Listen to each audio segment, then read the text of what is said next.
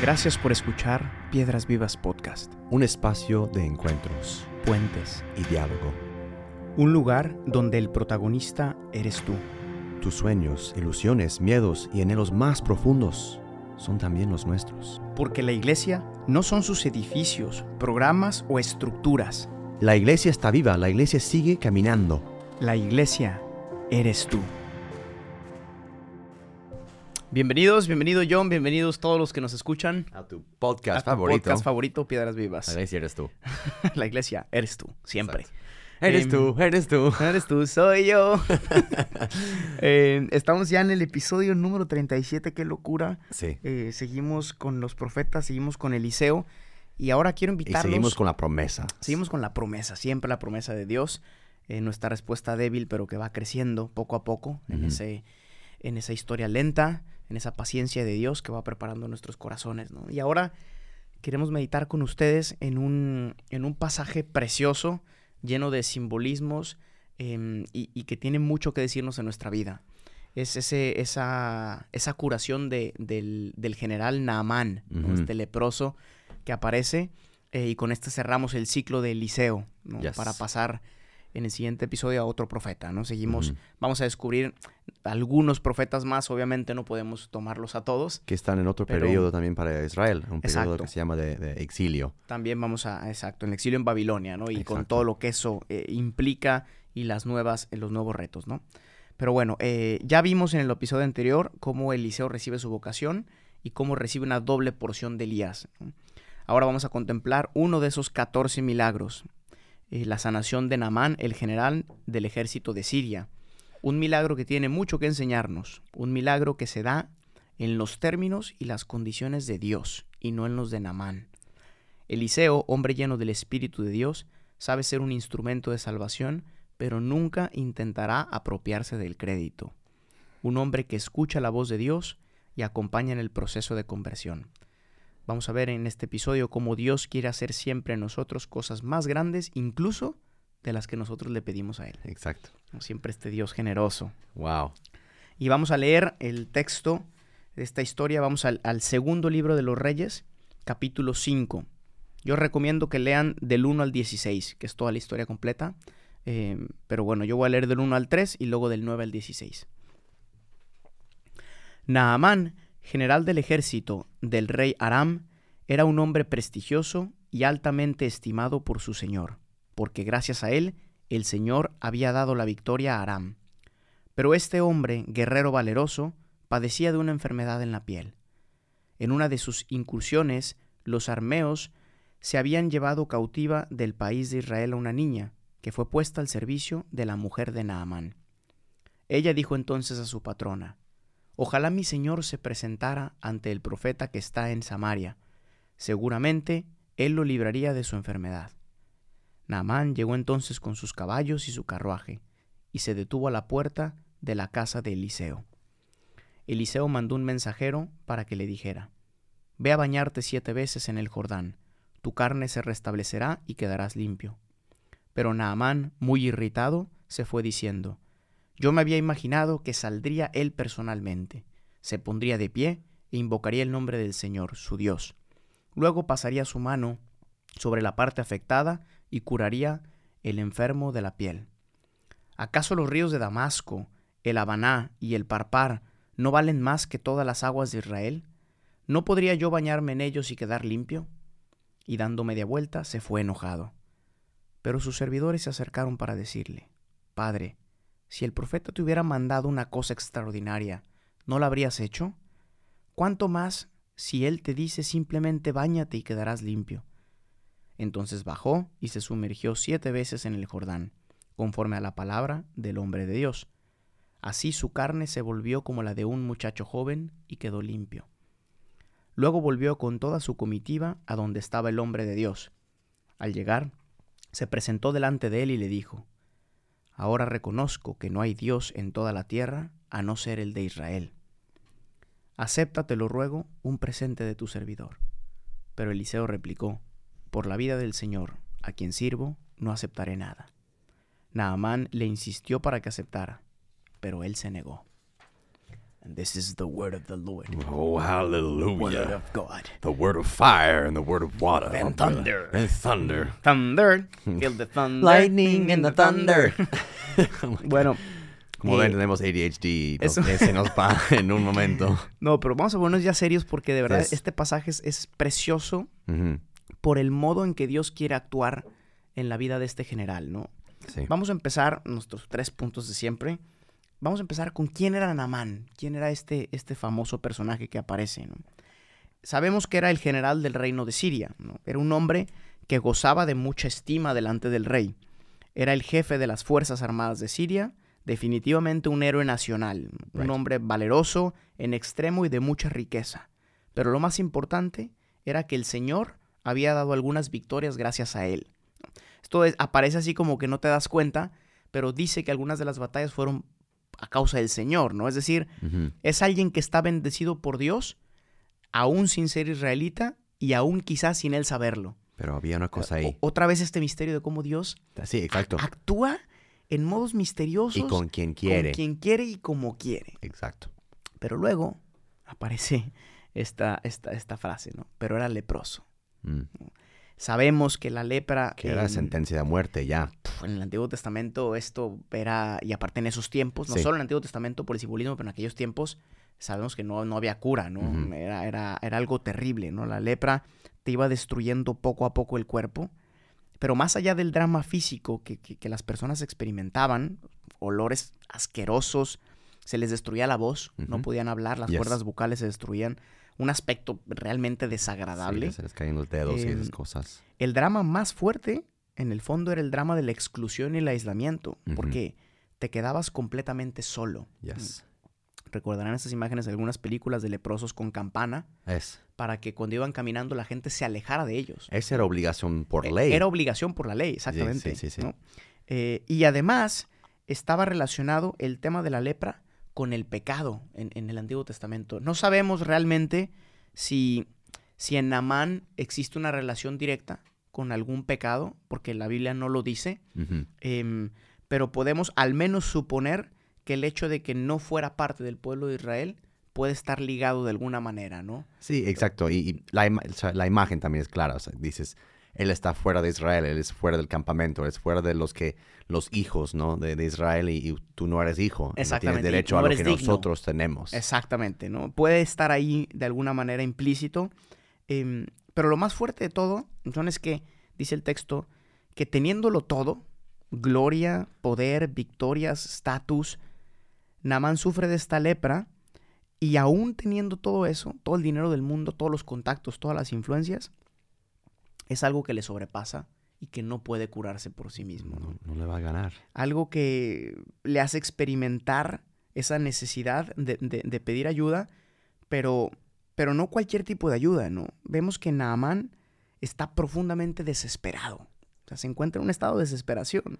Porque el reloj de su vida literalmente está contando hacia cero. Y, y está, exacto, y está perdiendo todo el éxito que había ganado Sí. con todas esas batallas, con algo misterioso. Y sabemos que está desesperado, ¿sabes por qué?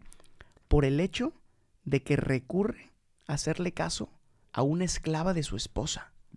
Que, que- que resultó que era israelita, ¿no? Mm, Pero era una niña que habían robado, Sí. que la habían hecho esclava, que atendía a su mujer, y esta niña le dice a, a la... a la- que, que fíjate también curioso cómo esta niña, en lugar de, de callarse y decir, ah, no, que, que se, que se muera, Mi, ¿no? porque, porque yo soy esclava de él, mi dueño. mi dueño, ¿no? Dice, no, va con la esposa de Namán y le dice, yo conozco a un profeta que, que lo puede curar. Ya.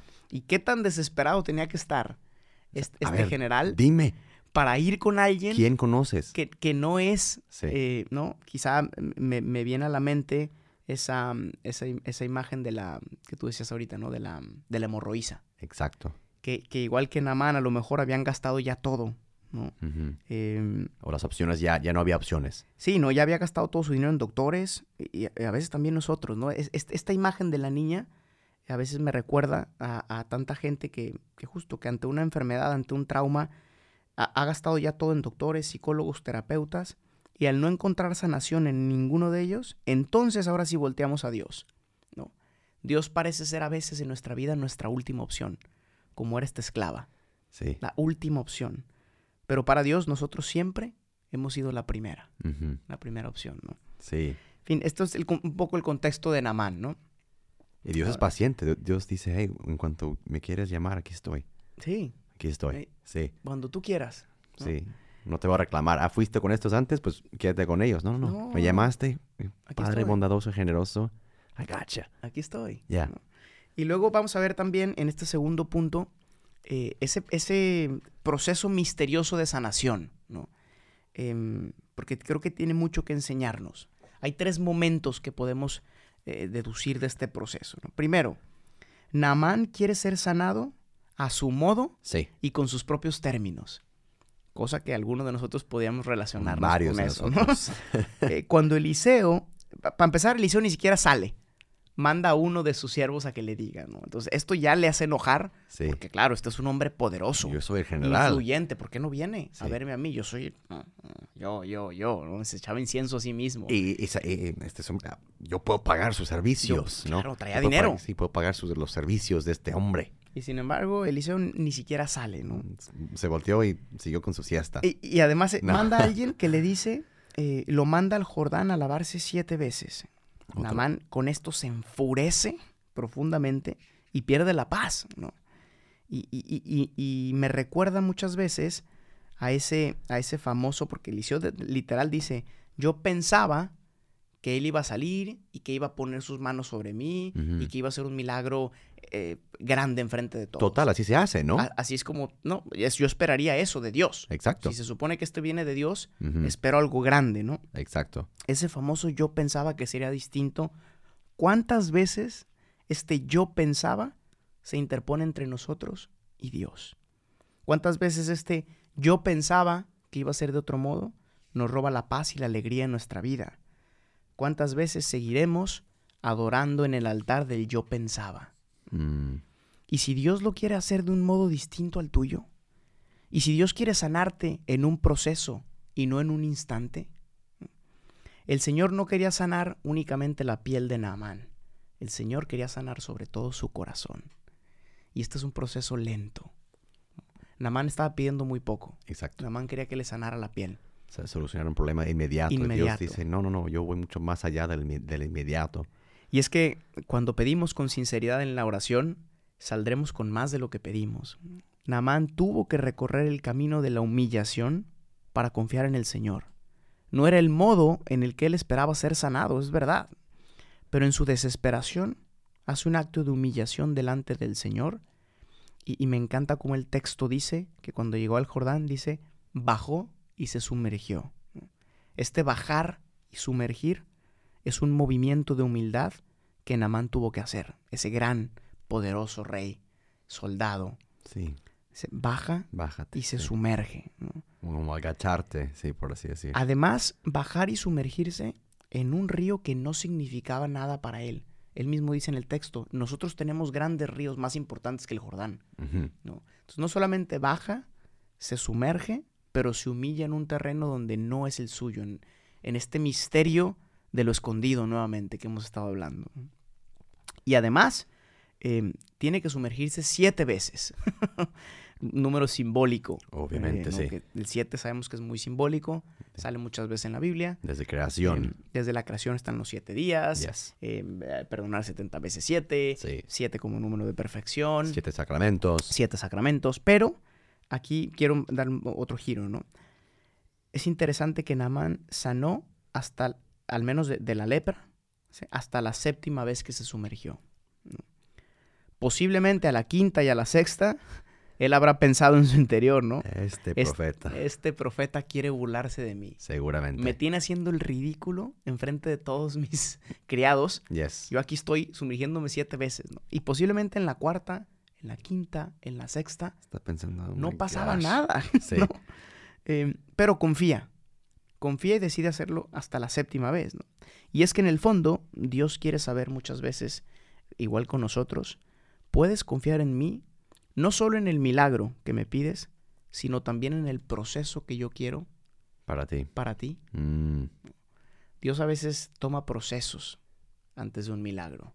Y esos procesos son muy necesarios. ¿no? De hecho, el proceso es a veces más importante que el milagro mismo. Sí. Eso es algo que este texto nos enseña. ¿Cuánto aprendió Naamán de esas siete sumergidas? ¿Cuánta confianza tuvo que tener? Quizás la sanación del corazón de Naamán pasó precisamente durante las primeras seis sumergidas. Y solo hasta la última fue que recibió la sanación de la piel, la menos importante. Sí. Vemos un paralelo con, con Jesús, que cuando hace un milagro, primero hace un milagro en el alma Sí. y luego hace el milagro físico. De hecho, estaba hablando con un hermano hoy que dice, claro, la gente se habrá quedado sorprendido cuando bajan al paralítico por el techo y Jesús empieza Tus pecados están perdonados. y la gente... Espérate. Y Jesús dice, para que sepan que yo tenga poder también de poder perdonar pecados, Además, levántate. voy a sanar tu levántate cuerpo. y camina. Porque el- a- lo que a él es más importante justo es, es el- este alma, este, este hijo, eh, que esté en comunión. Y luego también te daré la plenitud de física que también, también necesites. El corazón, El claro. corazón, sí. Y, y aquí vemos ese, ese camino. Y, y- y si, y si Namán no hubiera hecho esas primeras seis sumergidas, si, si hubiera rendido a la mitad, si en el proceso, en la cuarta, dices, esto es ridículo, yo no noto ningún cambio. Es que los cambios del corazón se dan lentos. Lentos. Son- Sin percibir poco casi. a poco, a veces no lo notamos, pero es la grandeza del Señor que está trabajando, ¿no? Yo pienso, tantas personas que, que han pasado por enfermedades durante tantos años. Aquí tenemos un hermano en filosofía que tiene un cáncer muy fuerte y a mí me, me de verdad es un testimonio impresionante para mí. Es el primero que está en oraciones, sale de quimios y, y- y tiene un, un espíritu siempre bueno. Sí. Es alegre y, todavía. es o sea, alegre, está sirviendo. Qué yo- fuerte, qué fuerte. Solamente me lo puedo explicar si es que Dios le está dando una gracia muy particular. Y que en este proceso que él lleva, claro que Dios está obrando un milagro. Está haciéndolo. Que no vemos. Lo está haciendo en él, lo está haciendo en todos los En que estamos a su alrededor. ¿no? A- veces Dios quiere hacer milagros por medio de a veces del, del que sufre en los demás. Ya. Eh, y, y eso no lo entendemos, ¿no? porque Sí. queremos las cosas inmediatas. Pero pregunta, ¿no? ¿tú crees que Naamán hubiera valorado igual esa sanación física si hubiera pasado en un modo instantáneo mágico? No, para nada. ¿no? Quizá hubiera sido para él más fácil aventarle las monedas, Sí. algo espectacular, y, y cu- y se hubiera curado. A casa otra vez. Pero ¿hubiera cambiado algo en el corazón de Naamán No. si esto hubiera sucedido? Y es que los milagros más grandes de nuestras vidas van a ocurrir en nuestro corazón, con procesos largos y muchas veces dolorosos. Pero el camino, estas seis sumergidas, son ya parte del milagro más grande. Y después vemos que dice, eh, su piel quedó como la de un muchacho joven. Pudo haber usado muchos modos la Biblia para decir esto. Pudo haber dicho simplemente su piel quedó limpia, Sí. eh, se sanó, Regresó a su casa. ya. regresó a su casa curado, Yes. pero el hecho que dice, su piel quedó como la de un muchacho joven. Ese gran Namán, ese, ese hombre maduro, seguro de sí mismo, ganador, em, talentoso, poderoso, que había puesto su confianza siempre en él, a lo mejor, sale del Jordán como un muchacho joven. Es decir, que Dios en el proceso de sanación le regresó su condición de hijo amado. Le regresó la sencillez de un muchacho joven. Es decir, le regresó la sencillez y la fe de un niño. Oh, that's awesome. Qué, ¿Cuántas, qué bonito, la neta, sí. cuántas veces en, en la Biblia Jesús hace referencia a los niños. ¿no? como los que tendrán el reino de los cielos? Si no Sí. se hacen como niños, no entrarán en el reino de Y los otra vez cielos. es muy dinámica de que, o sea, eh, eh, un niño es un niño por el corazón, ¿no? Y, y- y un corazón joven, claro, es lo que quería, Dios quería causar en este Natán. Y, y veremos después, no hemos leído en este pasaje, pero hay momentos donde Namán también llevará este, eh, no solo la curación de su cuerpo, sino una fe en su corazón. y, y es una de las grandes influencias en el reino. Y él también en su corazón, ah, porque políticamente no, no conviene que, que, mm, se manifieste, pero en su corazón y en sus convicciones profundas sabe que Dios es su Señor. Y eso no hubiera sido posible de otra manera. Monedas- o sea, no, no compras tu fe con, con todas las moneditas del mundo. Gente, las primeras seis sumergidas son tan importantes como la séptima. Yes. No lo olviden. Dios ya está obrando maravillas en el proceso. El proceso mismo es el milagro muchas veces. Em, y tercero, volvemos a Eliseo. Eliseo no quiere aceptar el protagonismo. Esto es algo característico de un verdadero profeta, de un verdadero apóstol. Dice en el texto que leímos, cuando Naamán regresa, quiere pagarle dinero por este favor, Na- eh, Eliseo responde, por la vida del Señor a quien sirvo, no aceptaré nada. Y luego intenta otra vez y se vuelve a negar, ¿no? No. Es que Naamán sabe muy bien que él no hizo el milagro. ¿no? Sí. No puede tomar el protagonismo de algo que no ha hecho.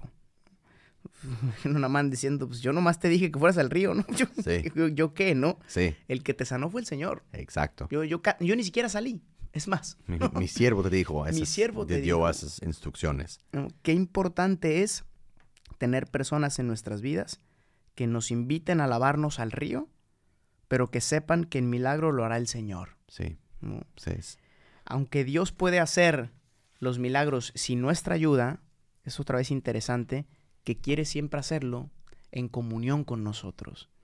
A Dios le gusta trabajar en equipo. Claro, en Es- comunión. Es contrario al individualismo del que hablamos en el episodio anterior. Sí, Dios puede hacer todo lo que quiera, solo es Dios. sí. Y sin embargo quiere hacer siempre todo en comunión. Quiere involucrarte. ¿no? Porque Él es comunión. Él es, Ya lo hablamos. por son tres esencia, personas. claro, Él claro. es comunión y quiere ser comunión con nosotros. ¿no? En la mayoría de los milagros que vamos a ver en la Biblia o que hemos visto y que seguiremos viendo, incluso en los de, en los de Jesús, en los de los apóstoles, eh, parece que Dios siempre trabaja en equipo. ¿no? Dios siendo siempre el protagonista, fuente y único capaz de obrar milagros, porque es el único. Pero después el profeta o el apóstol, quien en obediencia a Dios manda a las personas, en este caso a lavarse en el Jordán. En otro caso habrá diferentes modos de hacerlo, ¿no? Pero siempre hay alguien intermediario que ayuda a la gente a ponerse en camino. Yes. Y obviamente en tercer lugar está la persona misma que pide el milagro y la fe que esa persona necesita. O, o sin, aún no teniéndola, eh, el mismo proceso que Dios ha puesto en camino le va a dar esta fe. Es correcto. Entonces, estos seis veces que seis en uno, seis vale uno en este, en esta matemática de Dios. Seis vale uno.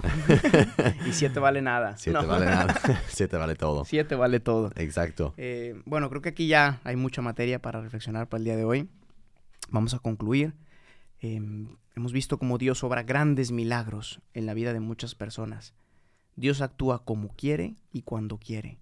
Sus milagros y su salvación son para todos. Dios llama a una sanación y conversión universal. Este carácter universal se irá siendo cada vez más presente en los siguientes capítulos con la predicación de los profetas. Poco a poco vamos comprendiendo mejor el plan de salvación, que llegará a su culmen en Cristo, quien será la plenitud de la ley y de los profetas, quien hará signos y milagros para mostrar su autoridad, y quien, a diferencia de Naamán, será protagonista, acompañante y dador de la fe. Nice. Amen, my brother. My brother. Pues muchas gracias. Gracias por escucharnos. eh, gracias por ser también eh, un milagro ya del Señor. Gracias porque tú que nos escuchas seguramente estás en una de las primeras seis sumergidas en algún punto de tu vida. Exacto. No te rindas, no importa si es la primera, si es la cuarta, Sí, es la o si es tercera. la sexta. Sí, exacto. Si no sigues sumergiéndote, Dios no podrá actuar porque el camino es ya el milagro en tu vida. Volvemos al Jordán otra vez. Otra Y, vez Señor, Jordán. hay una vez más que vamos a volver ahí. Y ahora sí, definitivamente, Jesús abrirá los, los cielos. Y Thank ahora you. sí. Thank you very much, mi gente. Y vamos a, a seguirle con 38. Nos vemos en el one. próximo episodio. Isaías. Bendiciones. Muchas gracias. Hasta luego. Chao. Gracias por escuchar este episodio. Piedras Vivas es una comunidad de personas que ha descubierto su identidad de hijos y que responde con libertad y frescura a la misión que Jesús confió a su iglesia. La iglesia no son sus edificios. La iglesia eres tú. Para más experiencias y contenido, síguenos en nuestras redes sociales y en la página oficial de Piedras Vivas.